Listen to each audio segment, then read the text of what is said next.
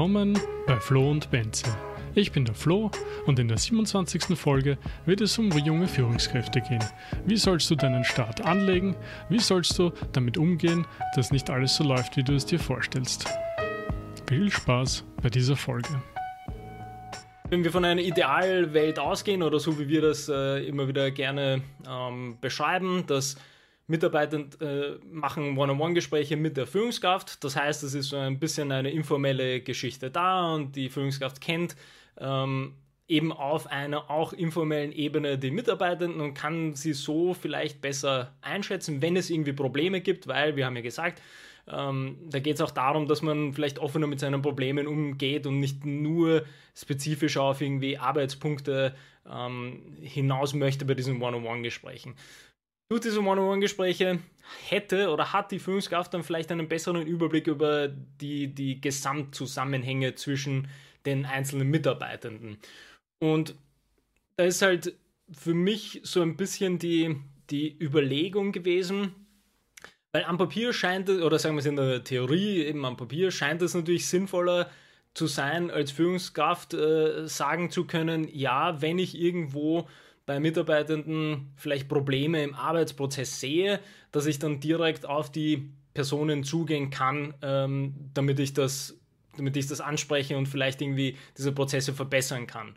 Und wieso eben die Führungskraft das kann, ist, ist ja, glaube ich, relativ straightforward, weil in der Theorie gehen wir davon aus, dass quasi der Überblick über alle Mitarbeitenden nur bei dieser einen Person ist, sprich der Führungskraft, plus der Überblick über die Prozesse, die halt für ähm, den Gesamterfolg notwendig sind. Das heißt, da hat man quasi einen ganz unique Blick äh, auf die individuelle Ebene der Mitarbeiter und auf die, vielleicht sage ich jetzt mal, Projekt, Projektebene oder dann die Produktebene, weil man weiß, was man am Ende als Ergebnis haben möchte. Und da ist halt quasi so, ähm, eben initial sollte man meinen, dass, also beziehungsweise abschließend zu dem, und da können wir, glaube ich, auch schon die einzelnen Themen vielleicht rauspicken, ist eben die Frage, was ist, wenn auch Mitarbeiter nicht diese Selbstreflexionsstufe erreicht haben, um über ihre eigenen Arbeitsprozesse nachzudenken, was wir ja auch immer wieder als Punkt bringen, dass man natürlich auch über seine eigenen Prozesse reflektieren muss. Das heißt quasi, das Szenario wäre, Mitarbeitende reflektieren nicht über ihre eigenen Arbeitsprozesse, das heißt, sie haben eben nicht den Blick was sie gut oder schlecht machen, vermutlich, sondern arbeiten einfach so quasi vor sich hin, um das jetzt mal sehr überspitzt zu sagen. Ähm, und da kommt jetzt dann die Frage der Führungskraft ins Spiel, welche Aufgaben diese denn hätte, um das vielleicht zu verändern oder verbessern, diese Situation. Auf alle Fälle ein sehr spannendes Thema, was einfach eine äh, weite Breite mit sich bringt. Wo fängt man an? Wo hört man auf? Was liegt sozusagen im Verantwortungsbereich vom Mitarbeiter? Was liegt vielleicht im Verantwortungsbereich von der Führungskraft? Ich glaube, dass das schon äh, und, und noch dazu, da gibt es vielleicht irgendwie generelle Ideen dazu, aber in Wahrheit natürlich eine sehr individuelle Sache auch ist. Also es gibt ja viele, die irgendwie äh, sozusagen durchaus eine eine, nennen wir es mal, engere Führung bevorzugen, wo ihnen irgendwie einigermaßen klar gesagt wird, so und diese Woche machst du dieses und jenes und mach die Handgriffe vielleicht so und so. Und dann gibt es andere, die das natürlich fürchterlich finden und die, die das als Bevormundung empfinden und als äh, kann man sich nicht frei entfalten und dementsprechend dann diese Freiheit auch brauchen. Und ich glaube, da ist eben diese Abwägung äh, so wichtig. Das wäre einer der ersten Punkte, die mir dazu einfallen wie gestaltet man das nicht nur für alle irgendwie gleich, sondern wie ist das wirklich äh, so, dass es jeder braucht und mit jeder damit arbeiten kann. Hm. Ja, was mir jetzt noch zwischendurch eingefallen ist, also den Punkt können wir auf jeden Fall aufgreifen mit den Needs, weil da geht es ja eben ganz konkret darum, wie du ja gesagt hast, dass man natürlich erstmal herausfinden müsste, wie die einzelnen Mitarbeitenden äh, arbeiten können in dem Kontext, in dem sie sind. Also das hängt ja natürlich ganz viel auch von der Teamzusammensetzung ab, von den Projekten ab, die es gibt, vielleicht von anderen Strukturen, die sie da noch finden. Das heißt, das gehört natürlich auch dazu, dass da die Führungskraft das im Blick hat, aber dann natürlich auch weiterdenkt, ob sich die Mitarbeitenden da zurechtfinden oder selber alles durchblicken. Und das ist ja dann eben so ein bisschen die Needs herauszufinden.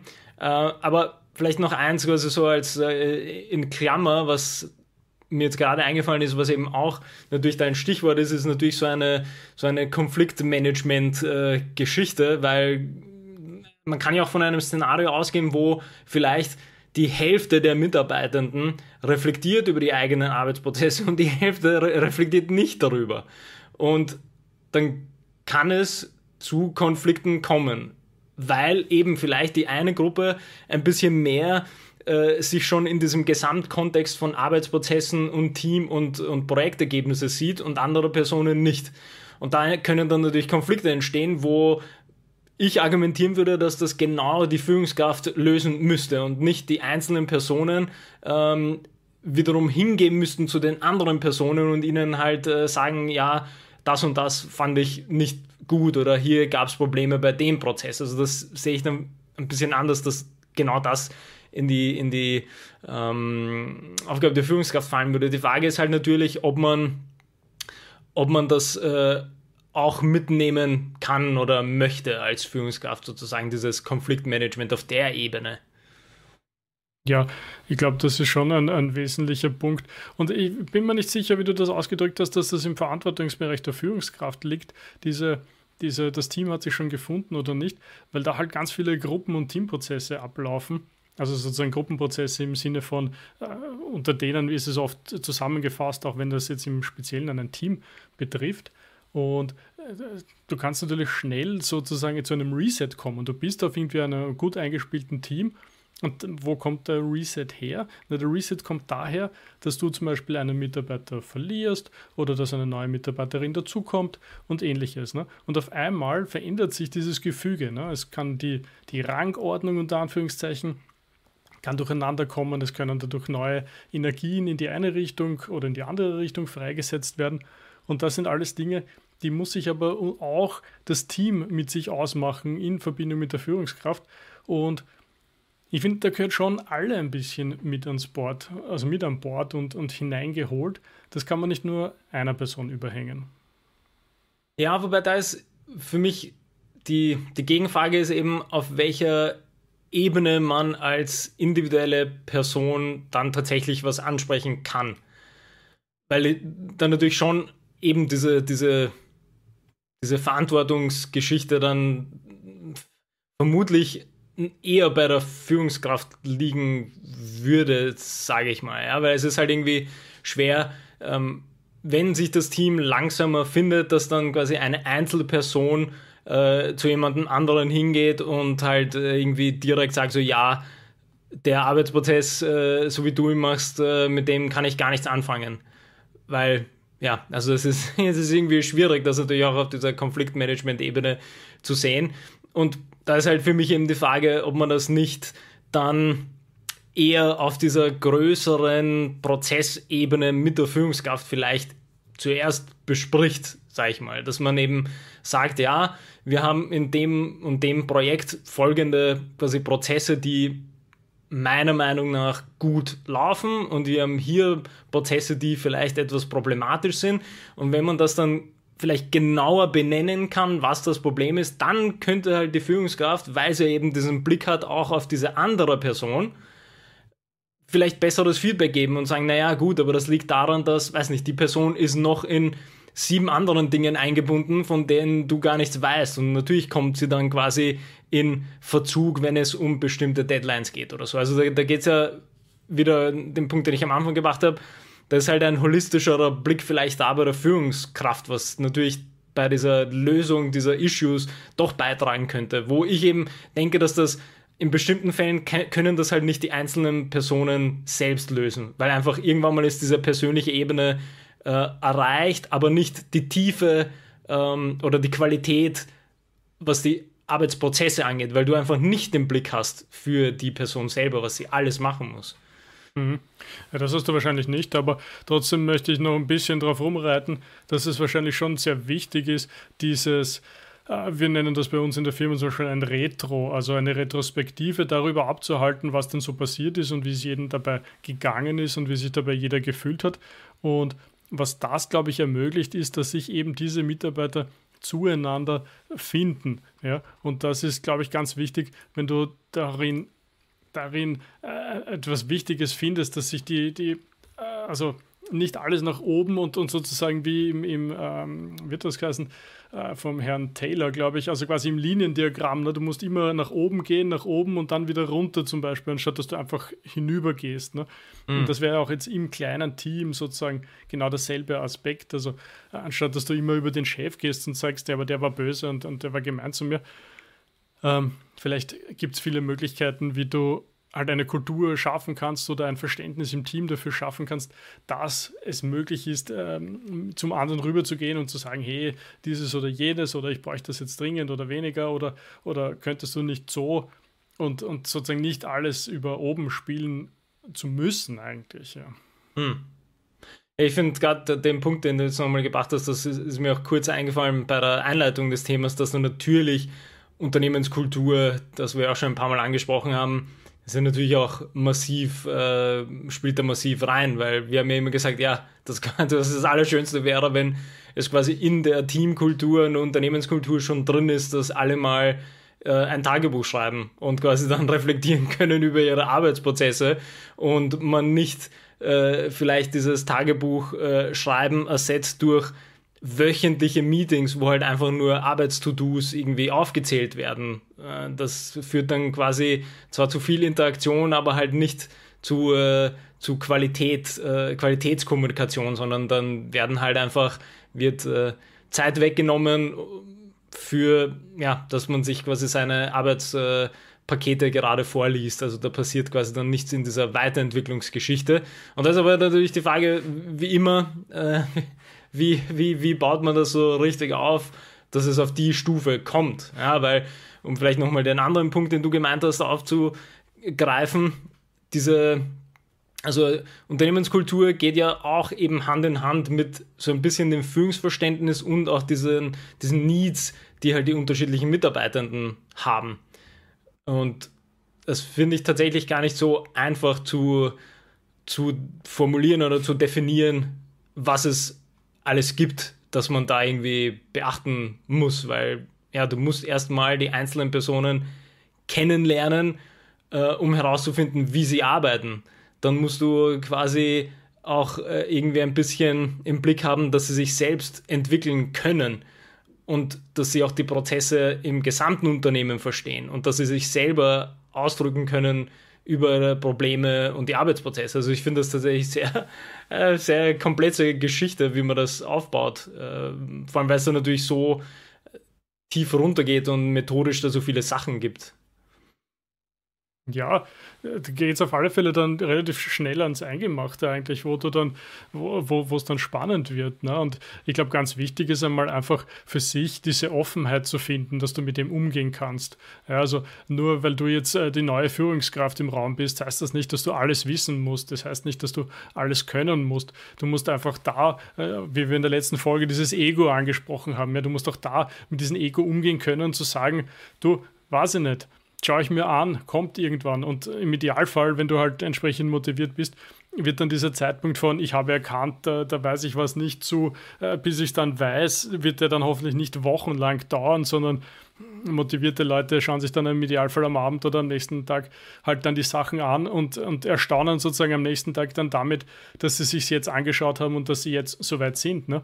Und das ist dann egal, ob es da um fachliche Themen geht, wo das natürlich äh, gang und gäbe sein sollte, aber es könnte auch genauso gut um zwischenmenschliche Themen gehen, ja, wo man einfach merkt, okay, da gibt es halt für uns irgendwie ein Thema und, und, und der andere ist dann halt gut vorbereitet auf dieses Thema, um was da gehen könnte oder hat sich vielleicht eben schon Gedanken dazu gemacht, hat ein bisschen sich zurückgenommen und, und kann daraus eben eine andere Perspektive anbieten.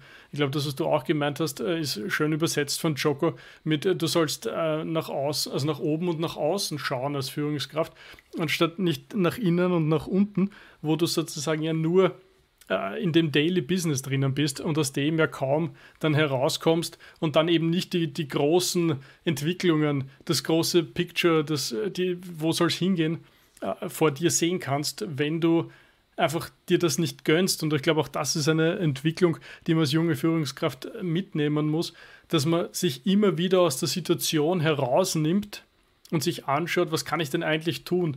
Was, was, was liegt denn da gerade vor mir? Was passiert denn da gerade?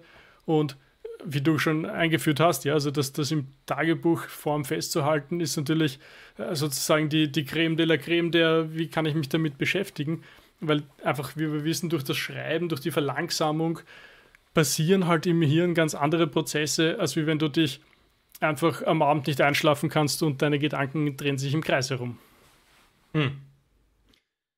Ja, mir ist jetzt noch ein Stichwort eingefallen.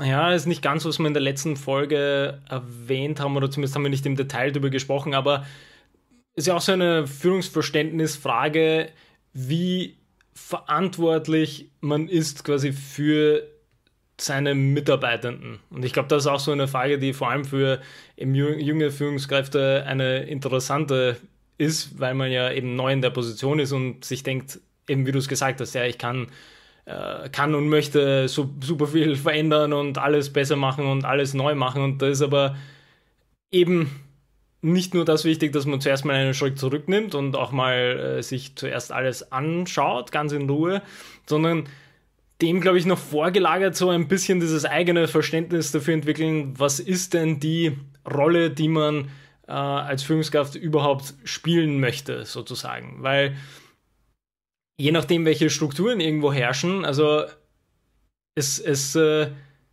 es sollte immer irgendwo eine, eine, also eine Person geben, für die man verantwortlich ist, sozusagen, oder die für einen verantwortlich ist in gewisser Weise. Was natürlich tatsächlich in allen Strukturen wichtig ist, weil meistens hängt das mit, äh, mit der, der Entscheidungsfähigkeit sozusagen zusammen oder sagen wir es andersrum, der Befähigung, Entscheidungen zu treffen. Nicht die Entscheidungsfähigkeit, sondern die Befähigung, äh, Entscheidungen zu treffen, bekommen halt nur bestimmte Positionen. Das würde ich jetzt mal sehr grob dann in den meisten Fällen als eine Führungsposition ähm, äh, bezeichnen, auch wenn es natürlich dann kleinere Dinge gibt, die vielleicht die individuellen Mitarbeitenden äh, machen können. Aber natürlich die größeren Sachen kann natürlich nur eine bestimmte Person machen. Und da ist aber für mich dann eben gleichzeitig die Frage, naja, es muss trotzdem auch irgendwie Verständnis sein, ähm, dass ich durchaus verantwortlich bin für die Personen, unter mir, unter Anführungsstrichen, dass, es, dass sie sich gut entwickeln können, dass sie sinnvoll arbeiten können.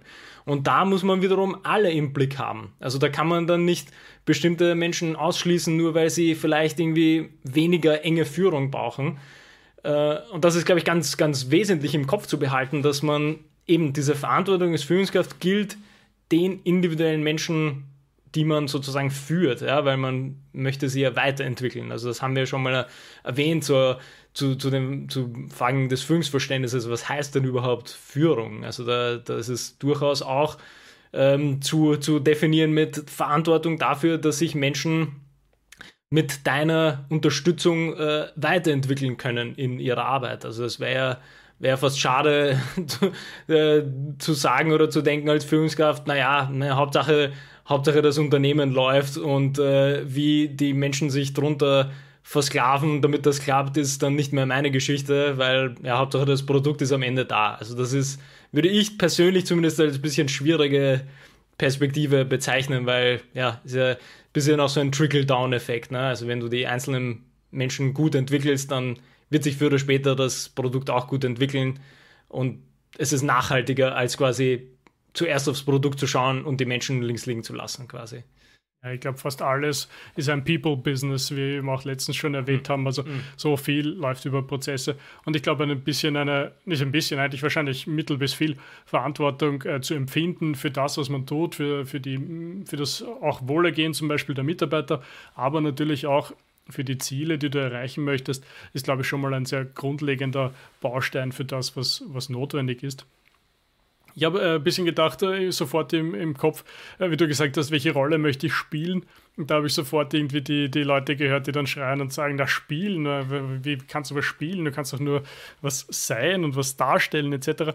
Und ähm, ja, natürlich, also ich, ich glaube, ich weiß, was du es gemeint hast und auf der anderen Seite sehe ich das aber auch halt auch zu einem gewissen Maß so, also man soll es nicht spielen, es soll schon authentisch gespielt sein, aber die Frage ist natürlich schon, wie gestalte ich diese Rolle? Wie möchte ich sie aus, aus äh, also leben natürlich dann im Endeffekt, aber wie möchte ich sie ausgestalten, wollte ich eigentlich sagen. Also äh, meine, Schwester zum Beispiel hat da was Schönes äh, letztens erwähnt. Irgendwie so, wenn sie jetzt reinkommt ins Team, dann, dann möchte sie da irgendwie eine, eine gewisse Art von Fröhlichkeit mit hineinbringen. Naja, und so eine gewisse Art von Fröhlichkeit und Leichtigkeit bringst du natürlich nur hinein, wenn du selber das auch ausstrahlst. Und es muss dir ja nicht jeden Tag super gut gehen, das ist auch klar, also darum geht es ja nicht. Aber wenn du mal prinzipiell irgendwie, bevor du da reingehst, einfach nochmal ein Lächeln auflegst und dann in den Raum hineinschreitest, gehst, was auch immer, dann hat das natürlich eine ganz andere Auswirkung, als wenn du da jeden Tag mit einem Gesicht reinkommst wie 17 Tage Regenwetter. Dann ist das halt anders. Und das würde ich eben als Ausgestaltung dieser Rolle sehen und was du, nehme ich mal an, mit, mit, mit dieser Rolle spielen gemeint hast. Und ich glaube, dass das ganz wichtig ist und dass man sich sehr wohl im Vorhinein im Idealfall, aber auch immer wieder überprüfend damit beschäftigen sollte, wie möchte ich diese Rolle denn ausgestalten? Wie möchte ich äh, erlebt werden? Wie möchte ich wahrgenommen werden? Und das fängt schon natürlich schon als Mitarbeiter an.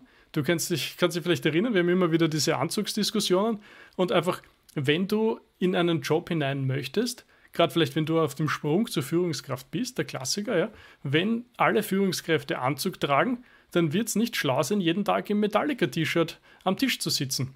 Weil dann wirst du einfach nicht als potenzielle Führungskraft wahrgenommen. Und das, das finden manche nicht gut und blöd, aber ich glaube, es ist sehr knapp an der Wahrheit dran. Ich finde es zum Beispiel blöd, weil das ja nichts über quasi die Fähigkeiten der Person aussagt. Ja? Also das ist ja so eine, so eine Außenwirkungsgeschichte, die, über die man ein bisschen hinwegkommen sollte in ganz vielen Bereichen, dass quasi nur das, äh, wie man aussieht, äh, nur also das gibt einem bestimmte, bestimmte Fähigkeiten oder Kompetenzen oder dieses, dieses Wirken verändert sich. Und das passt aber auch ganz gut zu dem Punkt mit dem Spielen irgendwie, weil das äh, gibt viele philosophische und spirituelle Richtungen, die auch vom Leben als Spiel sozusagen sprechen. Und da ist viel Gutes dran, weil das äh, gibt einem natürlich ganz andere Perspektiven, wie man sich selber sieht, wie man vielleicht seine Beziehungen sieht, wie man Probleme vielleicht sieht. Ja, also da, das würde ich jetzt gar nicht so als, äh, als äh, nur so dahergesagt äh, quasi aufnehmen, sondern schon auch ein bisschen diese spirituellen Sachen mitdenken, wie denn dieses Spiel äh, gelebt werden kann. Und was natürlich das Allerwichtigste ist, um quasi den Bogen da zu schließen, ist äh, genau das äh, ähnliches Beispiel, wie, wie du jetzt gebracht hast mit deiner Schwester, kann ich mich auch noch super erinnern passt auch sehr gut zur, zur letzten Folge, wo ich eben darüber erzählt habe, dass ich äh, quasi einerseits das Glück hatte, als, als äh, sehr, sehr, jung zu sein, wie ich in Führungspositionen gekommen bin, aber gleichzeitig hatte ich das noch größere Glück, immer super Kollegen und einen Trainerstab um mich zu, herum zu haben, mit denen ich mich entwickeln konnte, beziehungsweise die mir auch geholfen haben. Genau das hatten wir quasi auch oft genug, wo ähm, eben weil ich quasi in der Rolle so ein bisschen als Außenwirkungsperson für das Team oft aufgetreten bin, habe ich natürlich eine bestimmte Außenrolle oder wie auch immer eine, eine, ein bestimmtes Wirken spielen müssen.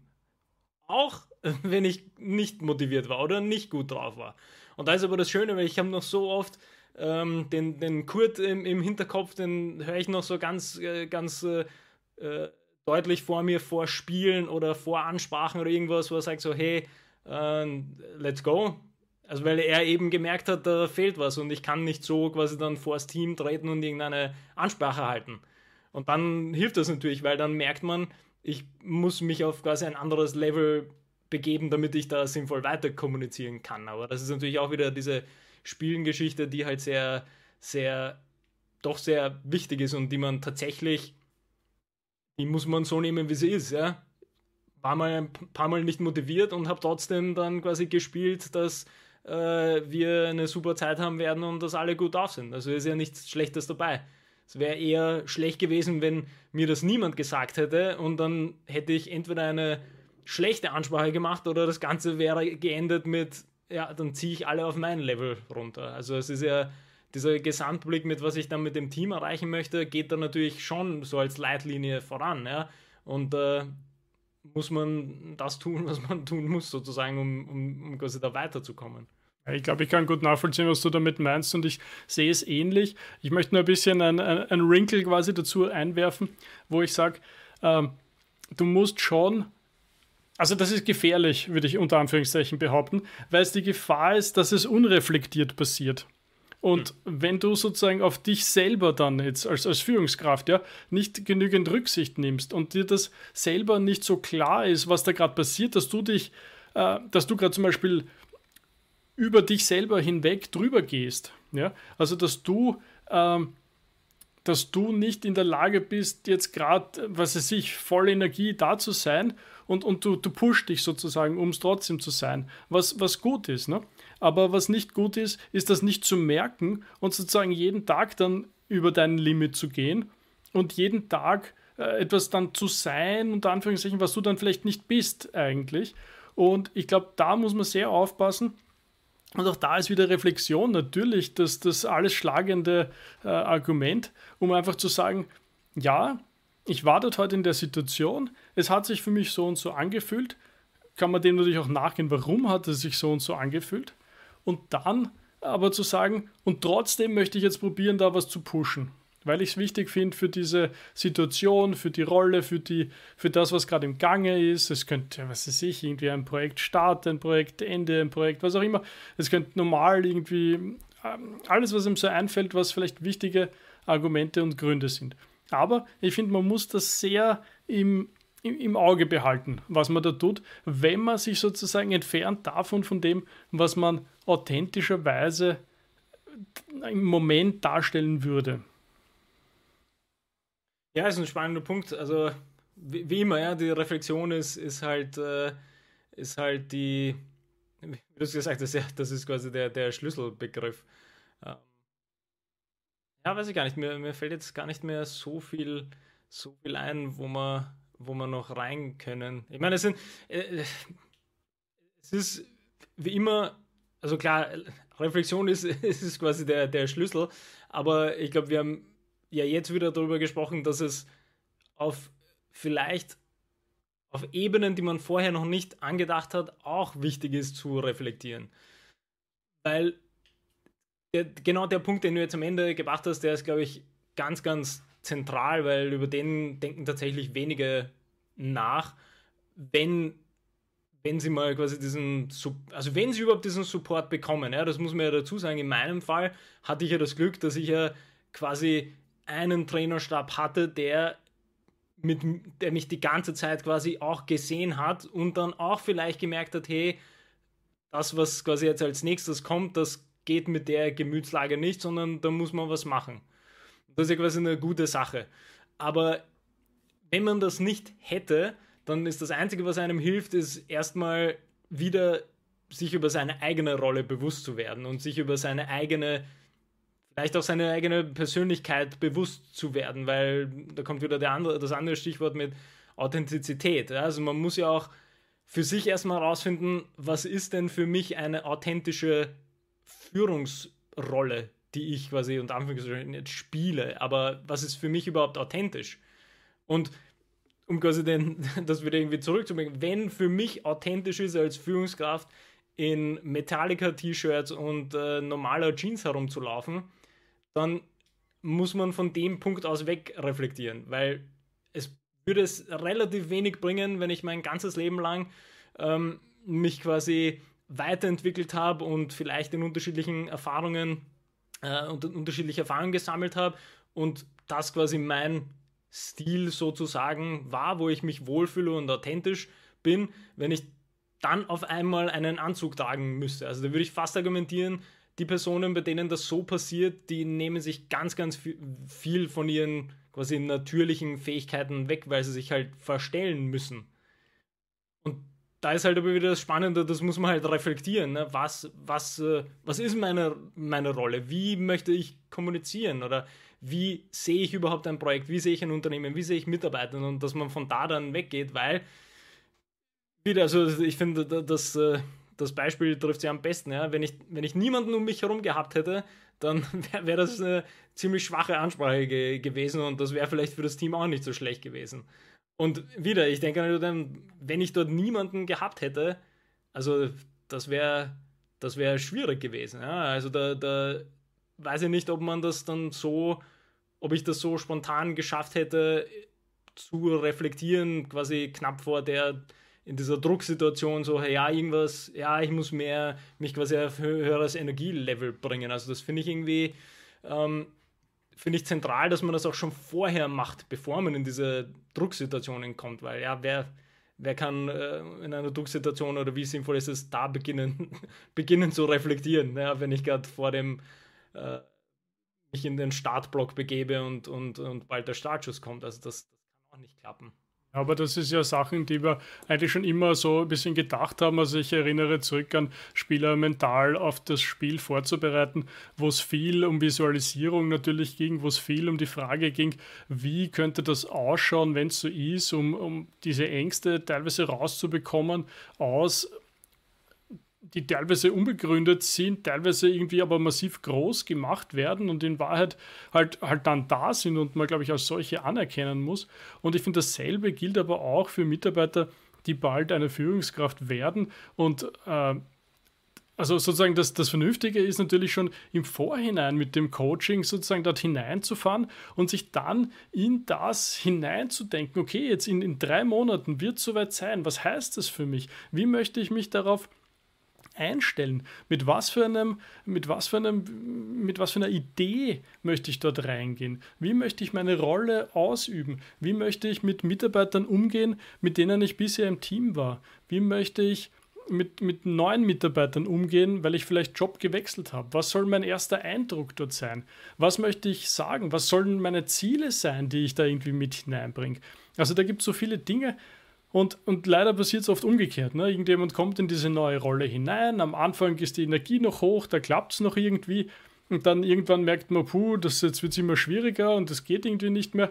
Und dann kurz bevor alles vorbei ist, sucht man sich dann Hilfe. Ne? Und ist dann äh, total am Ende enttäuscht über das eigene Schaffen, wird sich wünschen, dass mehr gegangen ist und, und, und auf beiden Seiten dann vielleicht von dem, der die Person eingestellt hat, aber auch von der Person, die die diesen Job dann bekommen hat, ist der Frust dann natürlich groß und vielleicht auch eben die Enttäuschung. Und äh, es wäre total vermeidbar gewesen in den meisten Fällen.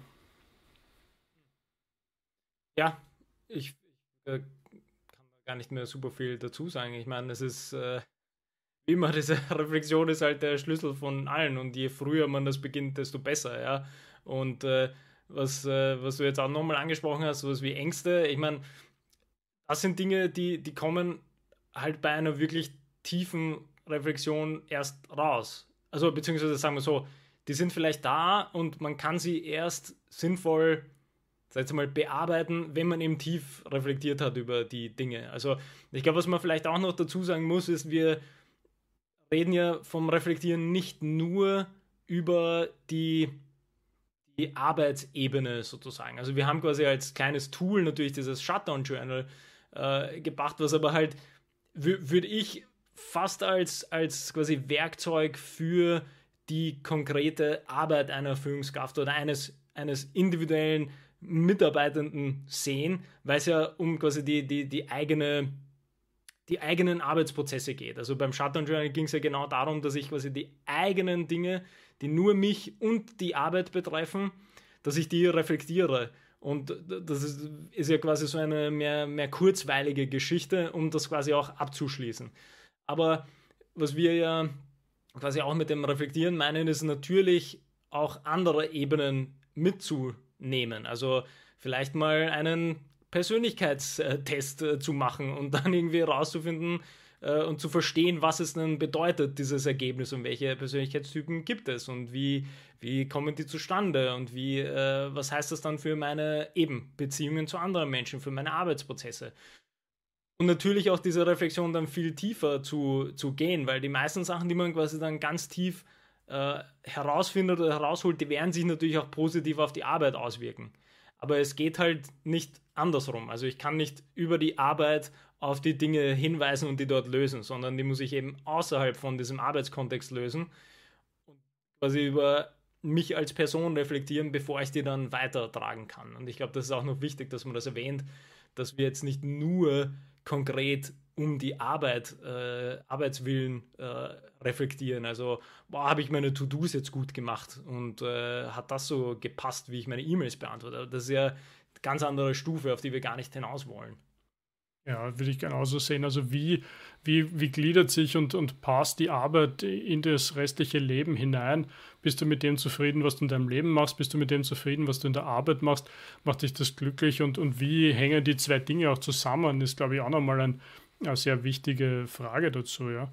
Und äh, ja, ich, ich glaube, fürs Thema ist das gut eigentlich, was wir haben bisher. Also ich wollte, irgendwie habe ich im Hinterkopf noch so ein bisschen Führungsstile gehabt, aber ich glaube, das heben wir uns lieber für ein anderes Mal auf, wo, wo ich dachte irgendwie, naja, es ist dieser Unterschied vom Mikromanagement zu bis laissez-faire sozusagen als, als kleiner Ausblick, ähm, einfach wie, wie möchte man es da anlegen und die Antwort ist meistens, man möchte es sehr individuell anlegen, aber, aber ich glaube, da müsste man noch ein bisschen mehr ins Detail gehen und, und das sollten wir uns, glaube ich, aufheben für eine neue Folge. Ja, definitiv. Also, das, das ähm, haben wir eigentlich nur so als Stichwort erwähnt, diese Führungsstile, weil diesmal sind wir ja wieder sehr zu diesem Führungsverständnis mehr abgebogen, nämlich äh, was heißt es, in einer Führungsrolle zu sein? Wie tief muss ich irgendwo eindringen? Wie äh, wie, wie sehr muss ich individuelle Mitarbeiter im Blick haben, wie sehr muss ich quasi äh, gerade als neue Führungskraft äh, schnell reinstarten in die Arbeit? Oder reicht es quasi erstmal diesen Überblick zu gewinnen und zu verstehen, wie alles funktioniert?